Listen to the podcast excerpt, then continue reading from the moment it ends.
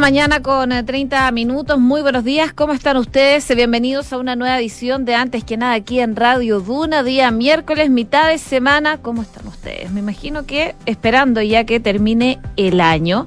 Eh, hoy día vamos a estar revisando varias cosas, pero antes les cuento qué nos dice la Dirección Meteorológica de Chile. En estos momentos 13 grados de temperatura, la máxima eso sí va a llegar a los 32, va a ser una temperatura bastante alta, pero ojo que para mañana se espera una máxima de 34. Así que si pueden a, resguardarse en lugares que tengan aire acondicionado porque va a ser mucho calor acá en la capital. Si nos vamos a Viña del Mar y Valparaíso, cielos cubiertos, nubosidad parcial durante todo el día. ¿ah? Eh, la máxima va a llegar hasta los 21. En estos momentos tienen 13 grados de temperatura. Las nubes deberían irse mañana, pero vuelven para el fin de semana. Fin de semana de Año Nuevo que todavía no se sabe si en Viña del Mar y Valparaíso van a tener fuegos artificiales. Eso se debería conocer ya durante la jornada del día de hoy. Por supuesto, les vamos a estar contando detalles de eso también en unos minutos más. Concepción, 10 grados, máxima de 24, cielos principalmente despejados. Eso sí, van a tener vientos durante la tarde de entre 25 a 40 kilómetros por hora. Y en Puerto Montt, 7 grados, máxima de 17, cielos principalmente cubiertos. Para el fin de semana se espera principalmente nubosidad parcial y algo de lluvia ocasional el viernes durante la noche y el domingo durante la mañana, según lo que nos dice este pronóstico extendido. Hacemos un resumen de las principales informaciones que están ocurriendo en los titulares.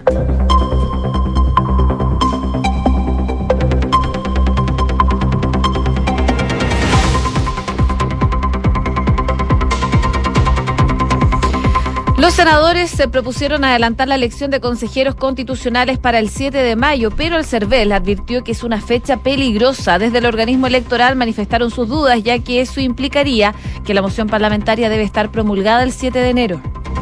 Los gobernadores salieron disconformes de la reunión en La Moneda y pidieron reformular la propuesta antidelincuencia. Según lo que explicó Claudio Rego, el gobernador eh, decía que el gobierno no recogió lo que plantearon que era la facultad de hacer políticas regionales de prevención. Desde Renovación Nacional calificaron de graves los presuntos delitos del exalcalde Raúl Torrealba, enfatizando que se deben investigar hasta las últimas consecuencias. Renovación Nacional, que fue el partido del acusado exedil de Vitacura, manifestó que la justicia debe cumplir su rol en profundidad sin ninguna distinción. Tras la renuncia de tres diputados, se disolvió el comité del Partido de la Gente en la Cámara de Diputados. Giovanna Humada, Víctor Pino y Roberto Arroyo fueron los que dejaron las filas de este conglomerado. Un nuevo ataque incendiario destruyó un camión en la ruta 5 Sur en la comuna de Coyipulli. Desconocidos obligaron a su conductor a descender y le prendieron fuego a la máquina. Este es el segundo ataque incendiario en menos de 24 horas en la región de la Araucanía. Las comunas de Santiago se preparan para recibir el 2023 sin fuegos artificiales. El estallido social, la pandemia y la biodiversidad, además de problemas de producción, le cambiaron el rostro a la celebración de Año Nuevo, dando cabida a otras actividades o a la redestinación de esos mismos recursos. En cuanto a Viña del Mar y Valparaíso, el ejército va a concluir el testeo hoy día y la DGMN tiene hasta el jueves, mañana, para autorizar su uso. La ministra de Defensa, Maya Fernández, y el director de la Dirección General de Movilización Nacional, Patricio Carrillo, sostuvieron que no van a apurar el procedimiento que se está realizando en Copiapó porque la seguridad, dicen, de las personas va primero. En noticias internacionales, Cristina Fernández afirmó ser un blanco de una maniobra política para eh, prescribirla a ella y al peronismo. La vicepresidenta argentina apareció públicamente ayer tras ser condenada a seis años de cárcel por administración fraudulenta. Y Estados Unidos evalúa imponer nuevas normas a pasajeros provenientes de China tras la relajación de las medidas anti-COVID. Los funcionarios de Washington expresaron que existe una creciente preocupación en la comunidad internacional sobre el aumento de los casos de coronavirus en el gigante asiático y también por la falta de datos que sean transparentes.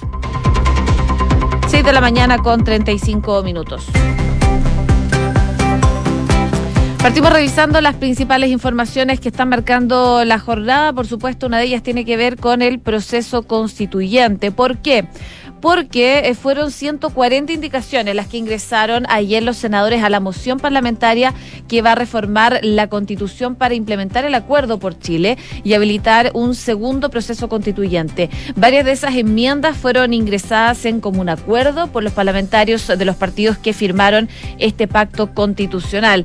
Ese grupo de indicaciones fueron explicadas por el presidente del Senado, Álvaro Elizalde.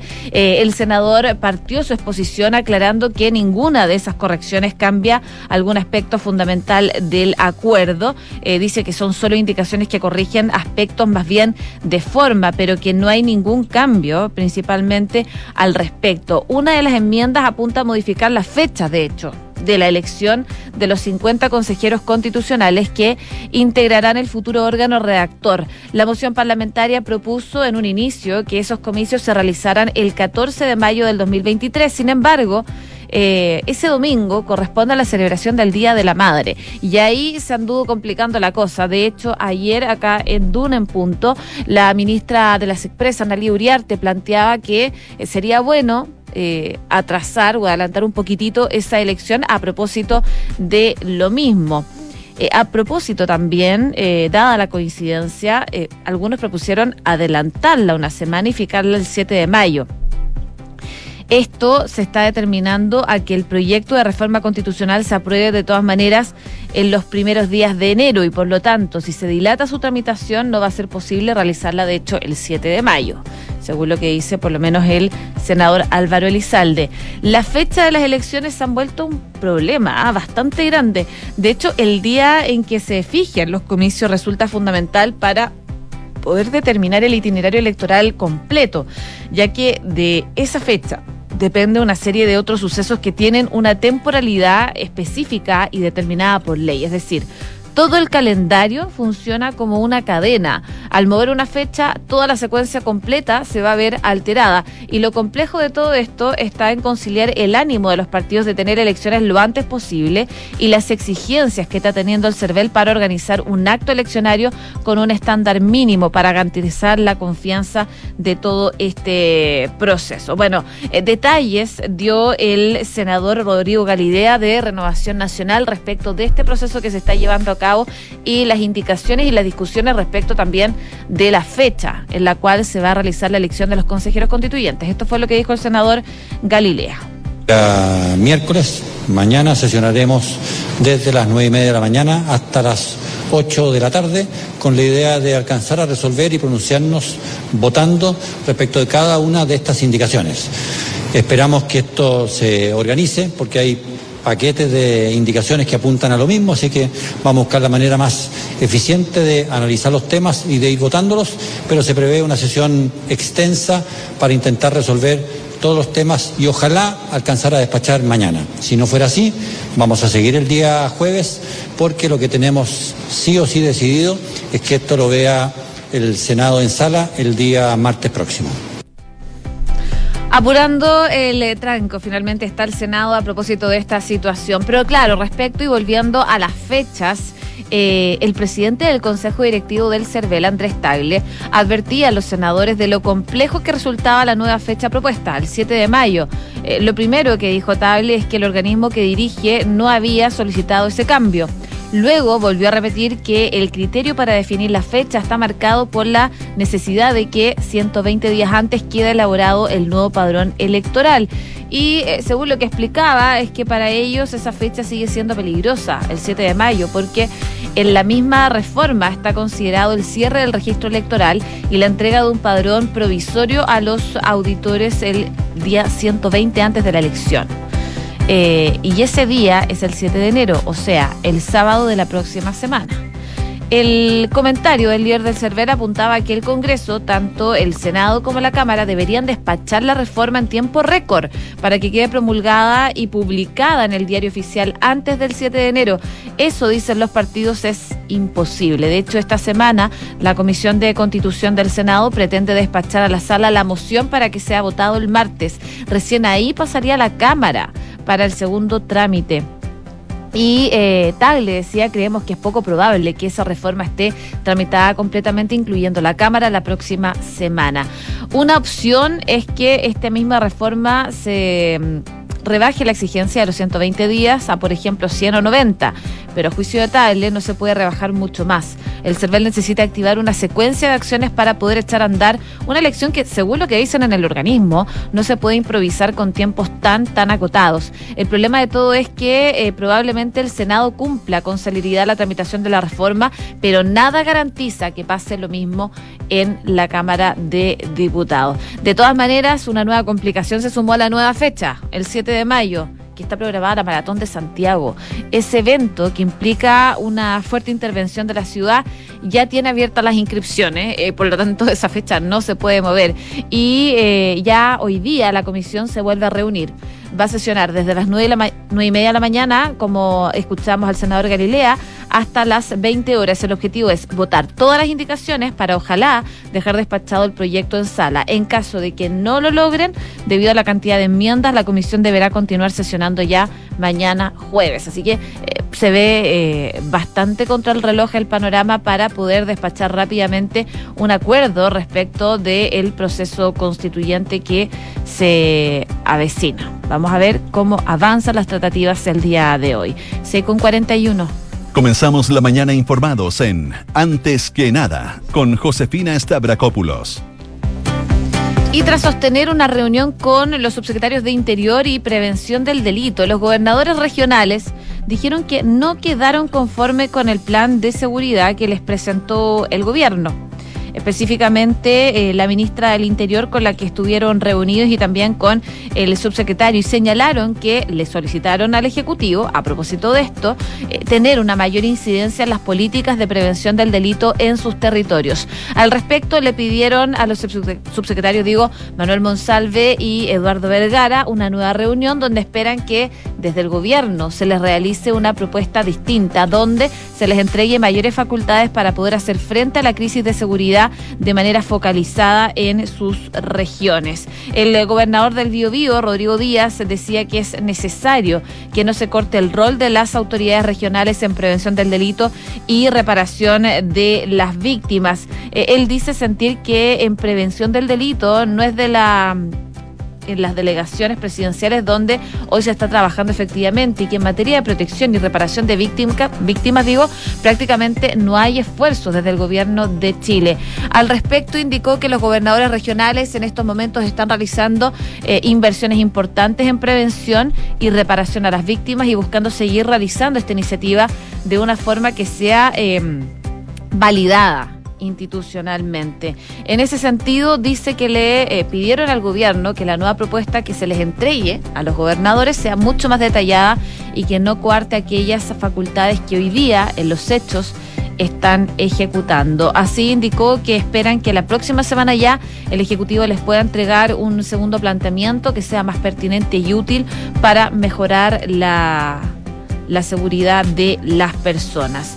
Em, en la misma línea, el gobernador de Antofagasta, Ricardo Díaz, destacó que es muy relevante cuidar la autonomía de los gobiernos regionales que eh, nos prive de la posibilidad de generar políticas de prevención del delito. Y también al respecto habló el gobernador de y Perinacota, que entre otras cosas decía que hay que hacer una modificación constitucional que permita tener el resguardo de las Fuerzas Armadas, sobre todo en la frontera. Recordemos que él es el gobernador de y Perinacota y han tenido problemas en ese sentido también. Escuchemos parte de lo que dijo este gobernador en el programa Nada Personal. En seguridad pública de, mi región, pero además eh, da la impresión de que se sostiene el resguardo y control fronterizo solamente con eh, dotación regional. Y eso es algo que no puede ser. Por lo tanto, parece una muy buena medida que no solamente con un estado de excepción constitucional, que como ustedes muy bien saben, dura un tiempo limitado, se tiene que renovar, y es una, es una medida temporal. Aquí lo que se requiere es una medida permanente, por lo tanto, incorporar eh, la frontera como infraestructura crítica o hacer provocar una modificación constitucional que permita tener eh, el resguardo de las Fuerzas Armadas en tiempos de paz en las fronteras como una función permanente, creo que es el camino correcto.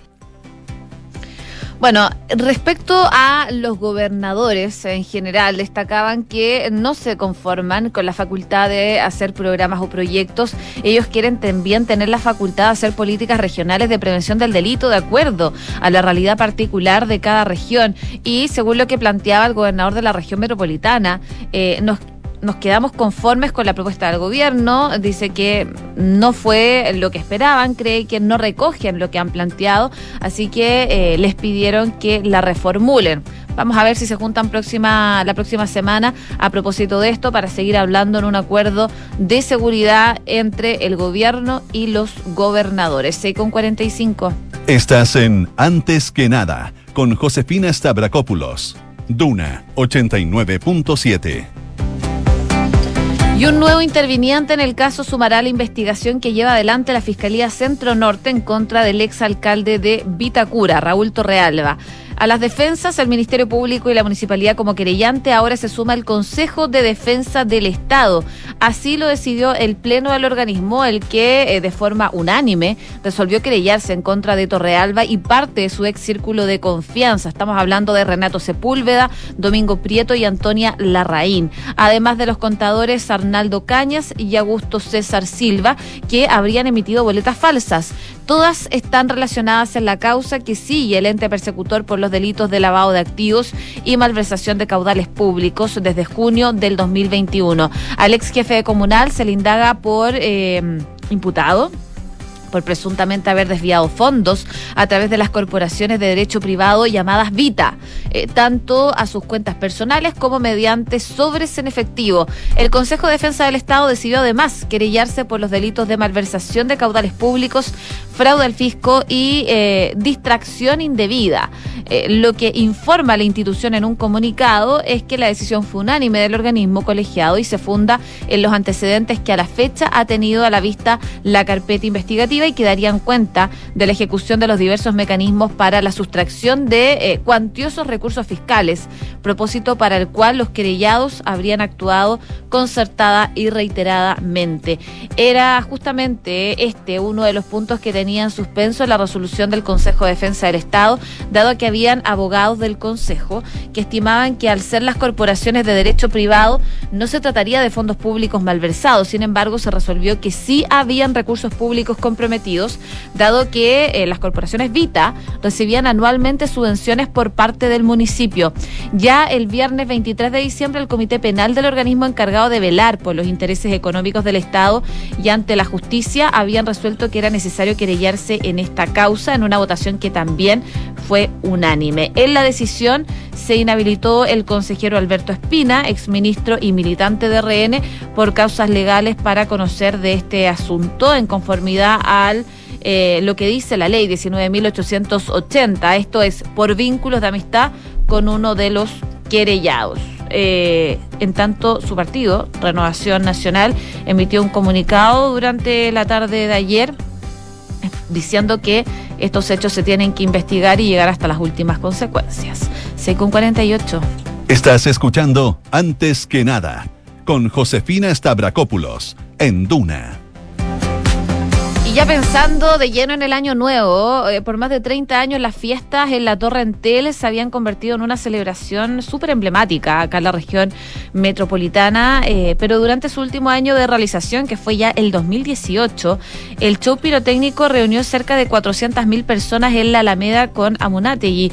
Eh, más de ahí en adelante comenzaron los inconvenientes que interrumpieron su normal desarrollo. Recordemos que en 2019 este evento fue suspendido a raíz del estallido social y los dos años siguientes eh, se sumó la pandemia. Entonces Entel se la jugó para recibir el año pasado con un show de luces, pero la planificación no funcionó como la empresa esperaba. Incluso después eh, sucedió una batalla legal luego de que la empresa de telecomunicaciones eh, se abstuvo de pagar el servicio contratado para Santiago y otras cuatro regiones. Y si bien muchos creían que el espectáculo pirotécnico se retomaría eh, este fin de año, Entel confirmó hace algunos días atrás que no la iba a realizar por problemas con el proveedor. A la par del espectáculo de la Torre Entel, distintos municipios también realizaban sus propios shows pirotécnicos. Sin embargo, este año eh, gran parte de las comunas de la región metropolitana se van a restar de esto. Patricio Carrillo, director de la Dirección General de Movilización Nacional, este ente encargado de fiscalizar la pirotecnia,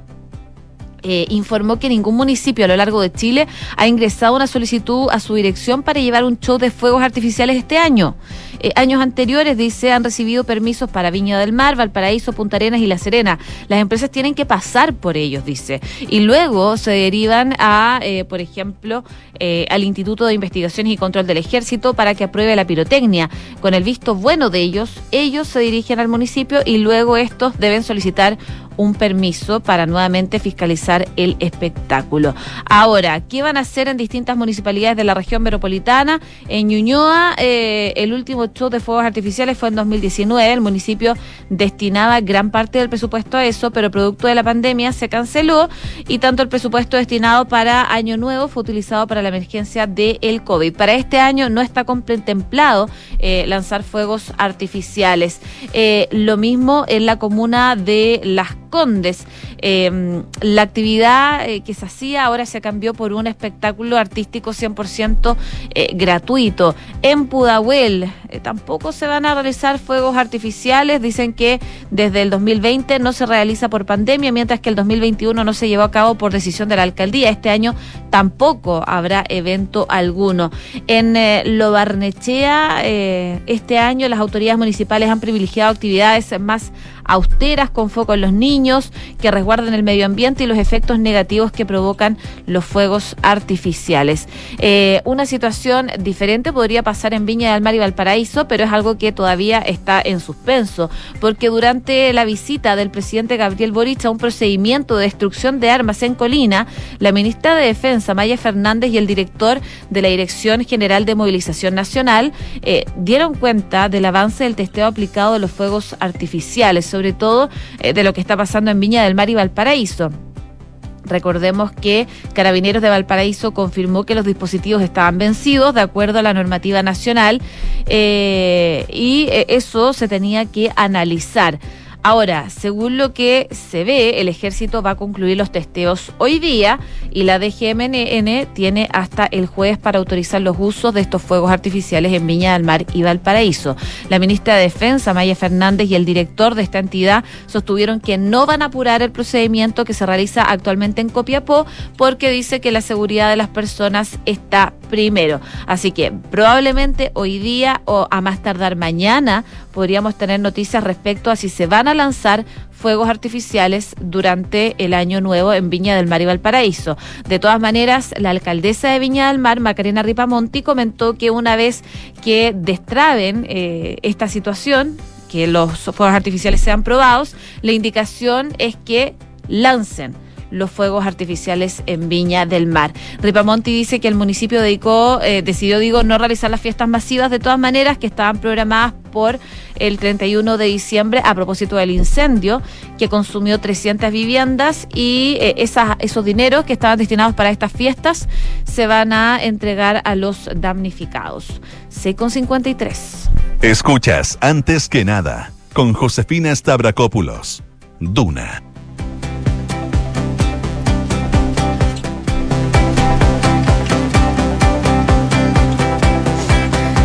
Y ayer les comentábamos a esta misma hora de lo que está pasando en China. China eh, finalmente para principios del 2023 va a eliminar restricciones o algunas restricciones más bien para ingresar a su territorio producto del COVID-19. Sabemos que ellos tienen medidas muy estrictas que han derivado en diversas manifestaciones y por eso eh, durante el último tiempo, eh, principalmente durante las últimas semanas, han flexibilizado sus medidas restrictivas por el COVID-19. Pero debido a esto es que Estados Unidos ya está considerando la posibilidad de imponer restricciones a los viajeros provenientes de China, según lo que informaron el martes funcionarios del país norteamericano luego de que, como les comentaba, Beijing relajara eh, estas medidas más drásticas que tenían anti-COVID. El gobierno de Estados Unidos se sumaría así a otros países como Japón o Malasia, que en los últimos días han anunciado que van a exigir un resultado negativo en las pruebas y medidas de seguimiento y vigilancia respectivamente. Varios funcionarios estadounidenses, bajo condición de anonimato, han remarcado que la administración de Biden está preocupada por el aumento de casos en China, planteando preguntas sobre la transparencia de los datos que se están publicando sobre la propagación del coronavirus y por supuesto esa sería uno de los puntos de por qué están tan preocupados en Estados Unidos respecto de estos relajamientos que están tomando desde China. Y nos quedamos también en Estados Unidos porque Twitter le pidió al Tribunal Federal de California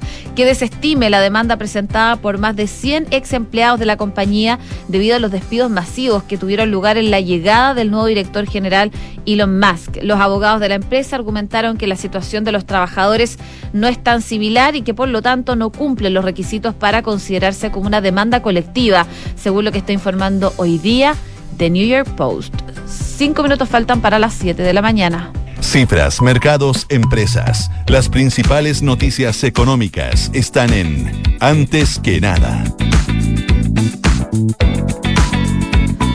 Y les cuento que el 2022 fue un mal año para los multifondos de pensiones, así lo confirmó por lo menos el último boletín de CIEDES correspondiente a diciembre, según el cual, con valores cuota al día 25, todos los fondos anotaron retornos negativos. Es así como los fondos más riesgosos, el A y el B, registraron pérdidas de 4,04% y 2,76% respectivamente, mientras que el fondo C de riesgo moderado presentó una baja de 1,56%. Por su parte, los fondos más conservadores, el D y el E, obtuvieron caídas de 0,67 y 0,25% cada uno. En el resultado mensual de los multifondos A y B incidieron los malos resultados de la renta variable internacional y la fuerte caída del dólar, mientras que a nivel local se registra un leve descenso del IPSA. En cambio, la rentabilidad de los fondos C, D y E se explica principalmente por los resultados de las inversiones en títulos de deuda local, así como el desempeño de los instrumentos de renta fija de extranjeros. Se explicó la consultora, parte entonces del balance que se da respecto a los multifondos de pensiones que de todas maneras los más riesgosos se encaminan a cerrar un 2022 con el segundo peor desempeño anual de la historia, 6,56. ¿Y sabías que puedes comprar de forma anticipada los servicios funerarios de María Ayuda? Entrégale a tu familia la tranquilidad que necesitan y estarás apoyando a cientos de niños de la Fundación María Ayuda. Convierte el dolor en un acto de amor. Cotiza y compra en www.funerariamariaayuda.cl.